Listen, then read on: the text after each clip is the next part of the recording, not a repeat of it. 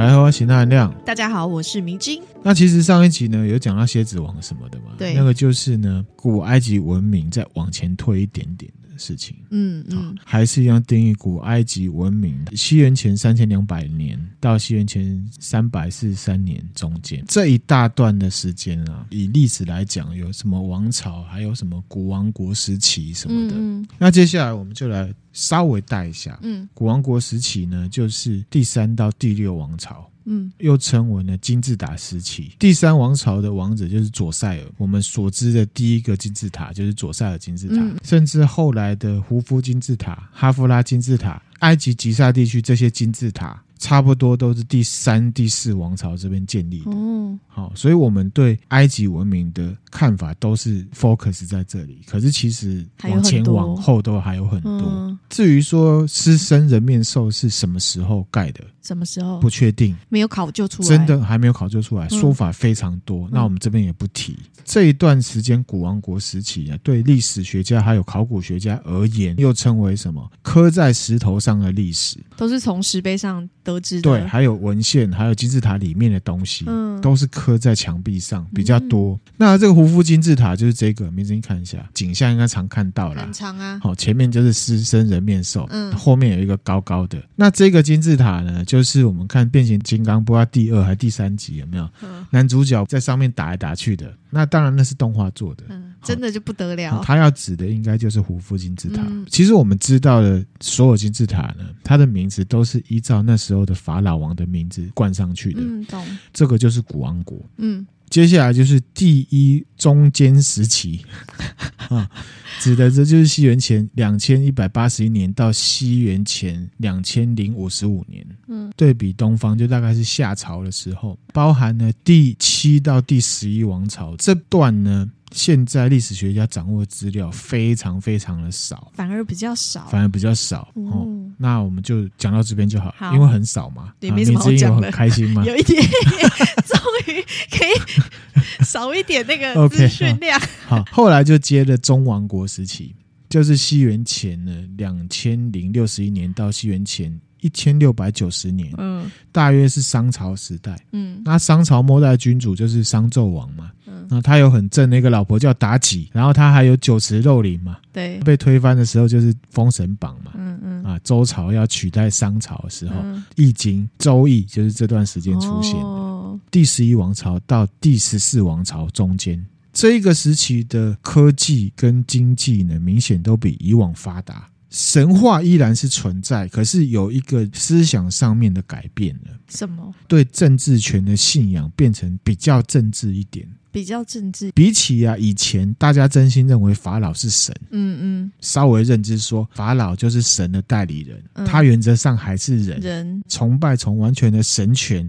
稍微有一点转向政权，嗯嗯，虽然还是君权神授，感觉有点不太一样，嗯，微妙的差异，微妙的差异。古埃及人他们在中王国时期的末期呀、啊，在南部，现在靠近苏丹那个地方，嗯。国界碑那边，国界碑那附近，嗯，盖了一个建筑，叫做呢大宫墙啊。这个翻也翻得不太好啦。我去国外的资料看是叫做 Walls of Ruler。长城的概念，嗯，那时候就有长城。这个东西盖起来是要防御东边想要侵略尼罗河三角洲的外族，嗯，那同时这一个时期他们的武力比起其他的外族相对是比较弱的，嗯，那其实这是简单的道理，因为文明起来了。对啊，大家爽了一阵子了之后，武力相对就会比较弱。弱，嗯。电玩刺客教条起源里面，他就是讲埃及的，嗯，他有把这个大宫墙做出来，大概就是这样子。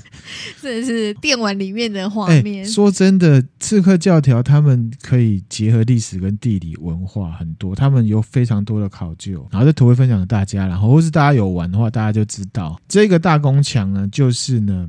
第十二王朝的法老安姆奈特建的，嗯，看那个刚刚那个神鬼传奇公主也叫安姆奈特，可他杀了他老爹嘛，对，也许是要影射他爸爸就是安姆奈特。哦，那接下来叫做第二中间时期，第十五到第十七王朝，它的时间序呢是西元前一千六百七十四年到西元前一千五百四十九年。这个时期，埃及的武力持续弱，嗯。被一群呢叫做希克索人的民族给入侵了，嗯，建立了第十五到十六王朝。哦，所以那时候的法老并不是埃及人已，经不是埃及是人是，希克索人。嗯那目前呢，考究起来呢，有可能是现在西亚那边，就是红海东边呢，叙利亚跟巴勒斯坦人。嗯。最广定义上面的什么阿拉伯人，嗯。这些外来统治者也自称法老，因为埃及一直都是政教合一的，嗯。所以呢，自称法老一定比较好统治。嗯。埃及人也开始跟阿拉伯人通婚了，嗯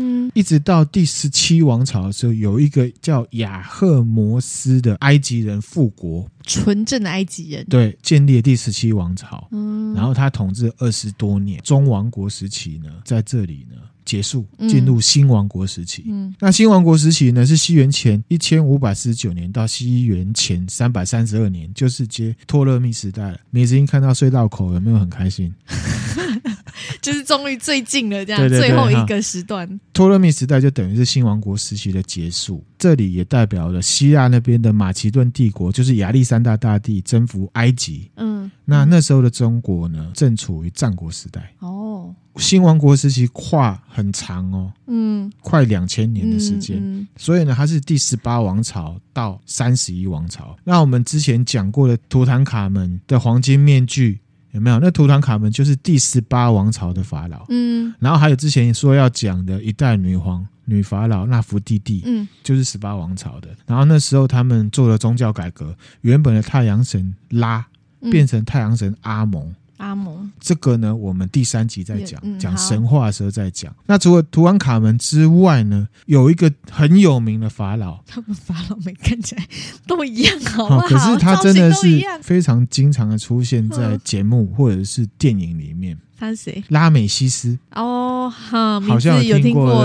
拉美西斯，埃及文明里面历史学家还有埃及学者研究最多、故事最多的法老。资料也最多，对，，他是古埃及第十九王朝的第三位法老。嗯，拉美西斯，西元前一千两百七十九年到西元前一千两百一十三年，六十几岁左右。嗯，为什么他被研究很多？我等一下来讲。好，拉美西斯执政的时期是埃及新王国时期呢最强盛的年代。哦，他去打外族，最远打到呢地中海的东岸、阿拉伯沙漠以北，还有美索不达米亚的西边，已经往西亚去打了。嗯甚至呢，他还统治着迦南地区。嗯犹太人应许之地就在这个迦南地区。他在叙利亚跟当时一个很强大的帝国，就是西台帝国打起来的。然后呢，后来打一打之后，他们都累了啦，签了一个合约，也是呢人类历史上第一个国际合约。哇，西元前一千两百五十九年的时候，古埃及文版跟西台文版都有被保留下来，给你看一下，然后也是用石碑这样，也是用石碑。他们那时候就有合约的概念呢，就不要打了啦，嗯这样子啊，嗯因为我打不赢你，你也打不赢我嘛。埃及已经有跟西亚还有南欧这边爱琴海文明，就是希腊文明那边有很明显的接触了。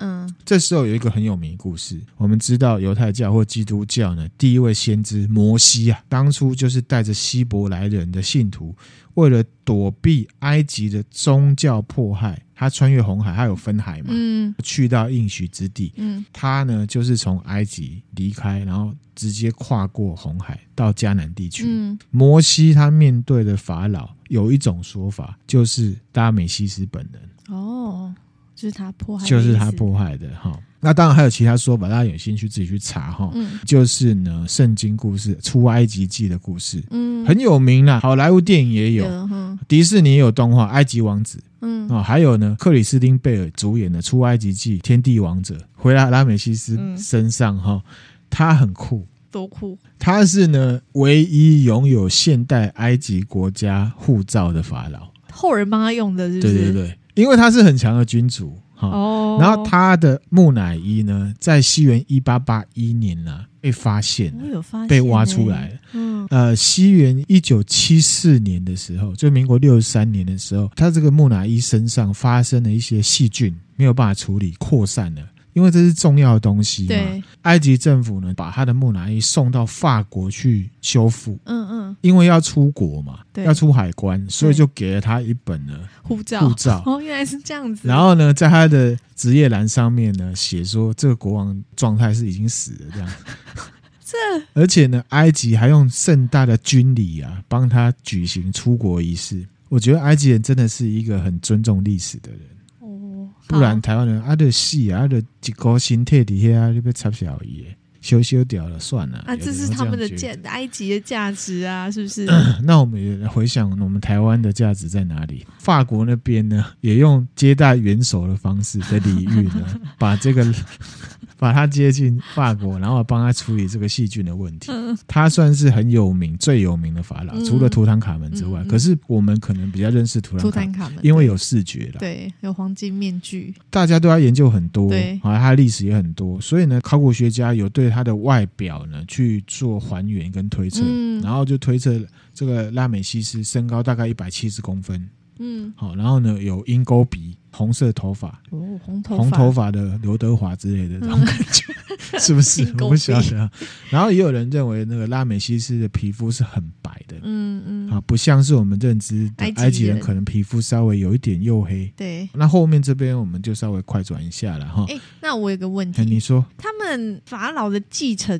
是怎么样啊？是有像比如说中国都是儿子儿子继承这样，一般都是儿子。埃及也是这样，一般都是儿子。还、哦啊、没有儿子就另外想办法。哦，好，好哦，没问题。如果你是法老，你是不是希望给你儿子？当然给自己人啊。对啦，是没错。我本来想说他们会不会有比较不一样的做法，看起来是没有。好，OK，OK，人性就是这样子。好的，好。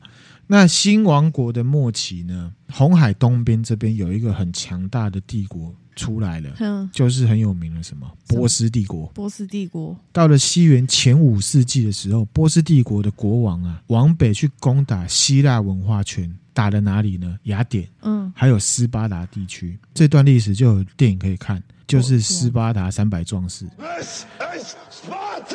同时也往西去攻打埃及。到西元前四百年左右呢，埃及被划入了波斯帝国的第六总督区，就没有法老了。哦，从那时候开始，后面又会有，又会有复国。分享这个硬和田的故事啊，有说到说他是神，嗯，哦，被神化，然后家里面哦，像台湾会摆关公神像，嗯、有的埃及人呢也会摆这个硬和田的神像嘛。嗯、到了波斯帝国，因为他们是伊斯兰国家，所以呢，硬和田就从那个时代在历史上消失。哦，埃及地区开始有人信仰伊斯兰教。嗯，公元前三百三十二年，那时候的亚历山大大帝壮大。与其说他征服埃及，还不如说呢，原本占领埃及的波斯帝国直接把埃及让给亚历山大大帝，哦，埃及就划入了亚历山大大帝的帝国里面。嗯，上一集不是一直在讲托勒密时代？其实托勒密呢，就是亚历山大大帝下面的一个将军，派去那里统治埃及的。原来他是一个将军的名字，不幸中的大幸。不棒当中的棒，是 什么意思？托勒密那个时代呢，非常尊重埃及的文明，还有当地人的信仰跟文化。哦、定都在埃及的亚历山卓，埃及非常大的一个海港。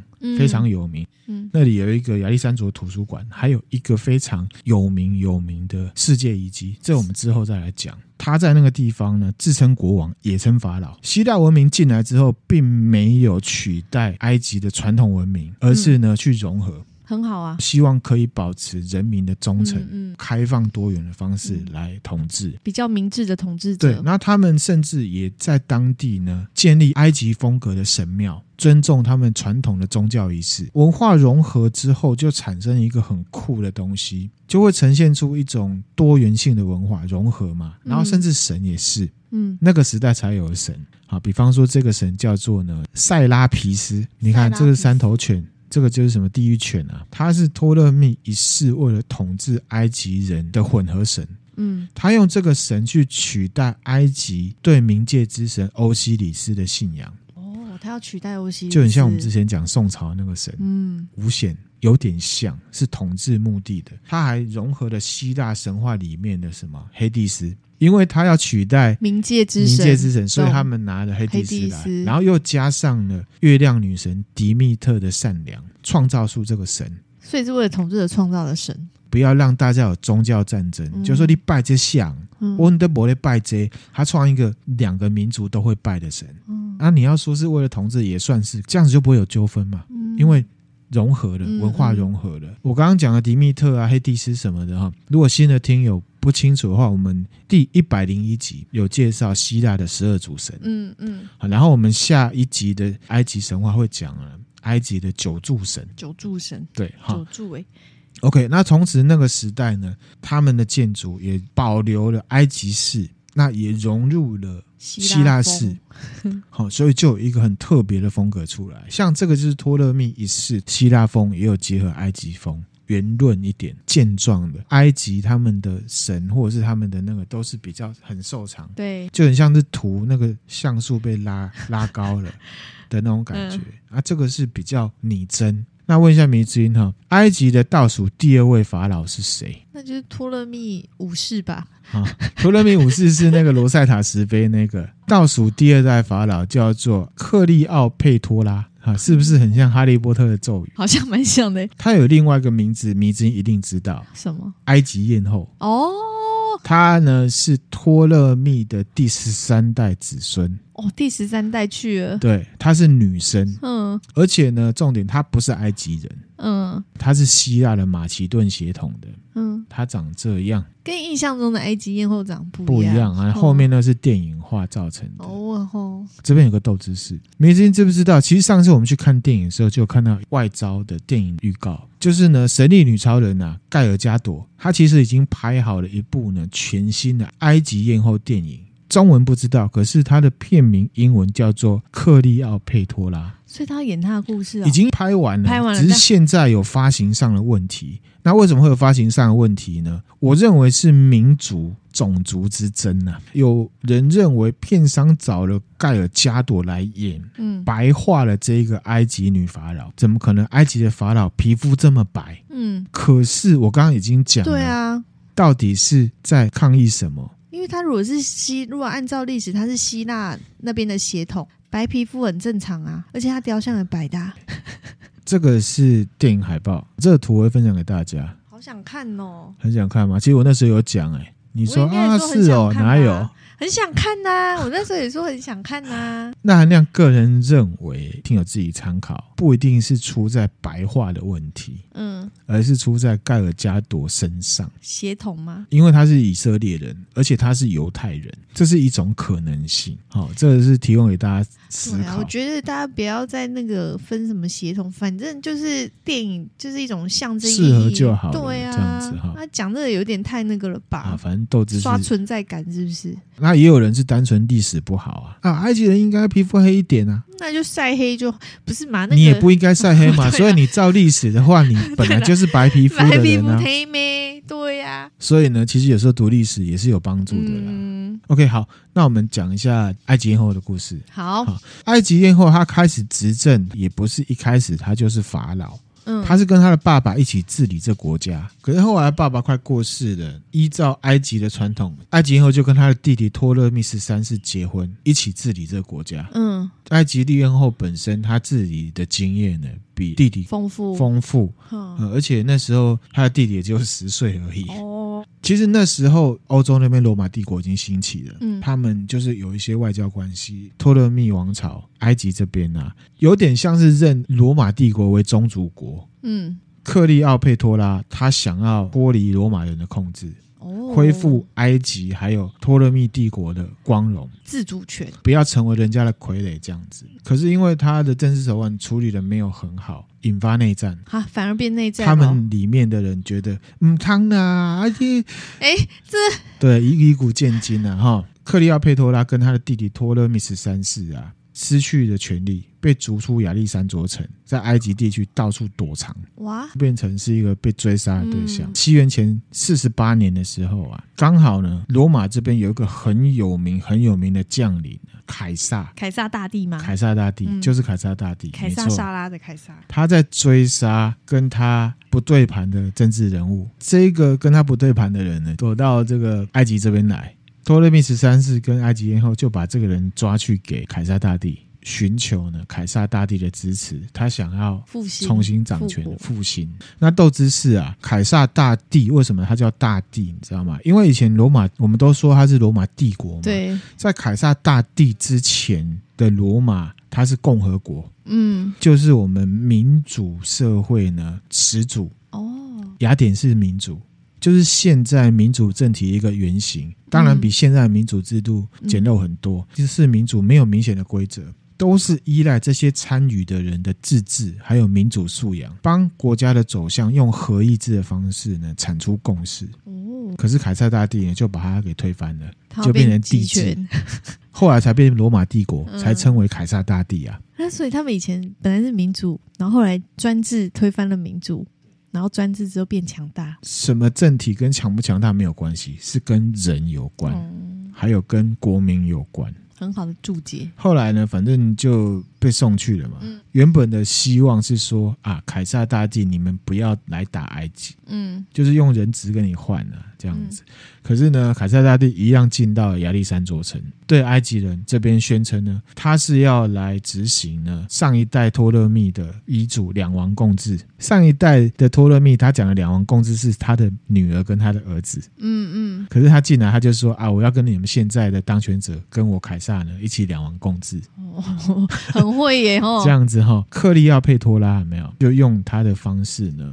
跟凯撒大帝谈，就是西元前四十八年啊，把自己脱光光啊，包成春卷啊，把他自己呢扛进去埃及的王宫里面，送到了凯撒的房间房间里面，然后两个人就嘿咻嘿咻，然后他们是真的有谈恋爱，真的有爱情呀，哎，然后就生下一个小孩。那后来凯撒呢，帮他的老婆呢夺回这个托勒密王朝的政权。嗯，所以就后来就是他们两个。一起统治了后来的埃及，这样这时候的埃及吗？凯撒大帝没有直接统治，可是他是控制嘛。反正前面名义，反正他的老婆是掌权者，这样子。嗯嗯嗯、好好，好，就像花莲王，了解吗？是是名义上的，我只是举例哈，哦、大概是这种感觉，大概这种感觉哈。他们真的有生小孩啊，生了一个叫做凯撒里昂的人，嗯，就是真正埃及文明的最后一任法老。哦，西元前呢四十四年呢，这个凯撒大帝也被。刺杀。嗯，克利奥佩托拉呢，为了自己的生存呢，跟凯撒大帝下面的一个将领叫做马克安东尼，哦，是不是很像一个歌手的名字？对啊，好像是，或是一个演员之类的。谈恋爱，嗯，用他的肉体去用一样的招式，一起去对付呢凯撒大帝的合法继承者屋大维。哎，好像男人名字吴大维。可是后来呢，跟吴大维失利，输了啦。那马克安东尼自杀。克利奥佩多拉在西元前呢三十年自杀，怎么死的？大家应该很清楚啊。他自己的床上呢放了眼镜蛇，让蛇把自己咬死。天哪，这好壮烈哦！对哈，为什么不喝毒药就好了？哈，你再问他。哎，你这样死不会很痛苦吗？对呀。你怎么知道喝毒药不会痛苦？给毒蛇还要跟毒蛇睡在一起耶？咦，最后一任法老被杀了，托勒密王朝呢被罗马帝国呢。并吞呢，成为了一个神级文化呢，就到这边结束了。嗯，埃及艳后怎么这么有野心？吼，他一直不断的想要复国复国。可是他出生就是王室的人，而且他从小跟他爸爸一起治理这个国家。埃及艳后有没有很美呢？不确定呢。哈，可是呢，依照一个作家普鲁塔克啊，嗯，克利奥佩托拉唯一引人注意的特点有两个。嗯，一个就是他鼻子很大哦，你看那个图你就知道了吗。鼻子刚没注意到他的鼻子哎，也是有点鹰钩鼻啊。然后还有呢，他的声音很好听，声音很好听，所以他不是靠外表，他是靠声音来。有一种人，你知道？有有这种人，我知道，声音很正，比本人还正。对，这个普鲁塔克他就说呢，克利奥佩托拉的美丽并不是无与伦比的那一种，看到他你也不会觉得很惊艳。可是呢，他的声音非常的美好，让人想要接近他，可能是林美照那种的。是不是你美照那种可能吧？我不晓得，但那声音听久会腻啊，会。呃，我不知道男生听会不会腻，我不知道特定的男生，你男生啊、特定的男生可能绝对不会腻啊。哦，好吧。好，或者是丫头那种声音嘛。林志玲，这个历史学家继续讲呢，因为他的大鼻子能够和谐柔和的发布呢美妙的声音。我觉得这个呢，就是为了成就他，就是去解释说为什么他。他声音那么好听，就觉得跟他鼻子有关。可是我自己觉得应该没什么关的，鼻子是他的音箱，是不是？就大概这种感觉，大多的共鸣，因为太牵强，太牵强。好，那我们这一集就到这边。哈，你之前有松一口气吗？哎有哎，这一集比较比较短，对不对？比较轻松一点。OK OK，好，那我们今天分享的内容就到这边啦。嗯，欢迎多多分享给您身边对埃及文化有兴趣的朋友们，然后也可以期待下一集。最重要的是可以懂内我们，给我们鼓励哦。谢谢大家，谢谢大家，拜拜。拜拜。